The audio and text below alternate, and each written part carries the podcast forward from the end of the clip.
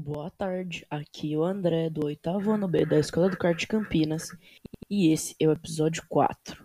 Se você não viu nenhum dos episódios anteriores, corre para ver eles que ainda dá tempo.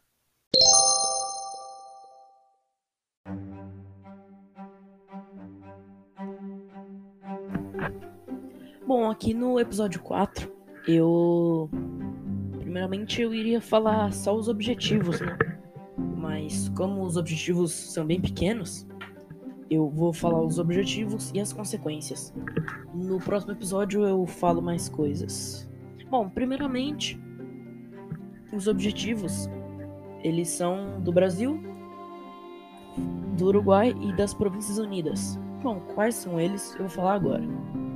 O objetivo do Brasil era colocar fim da rebelião cisplatina e retomar o controle da região.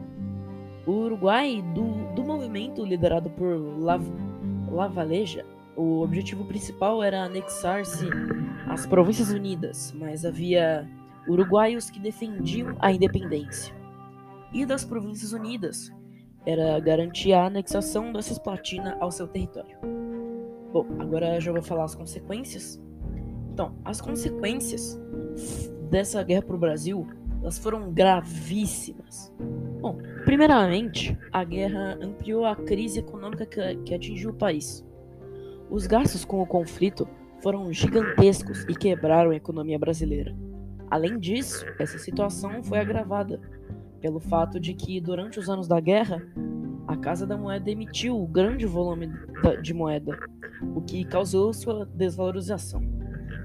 E a guerra também contribuiu para desgastar a imagem de Dom Pedro I.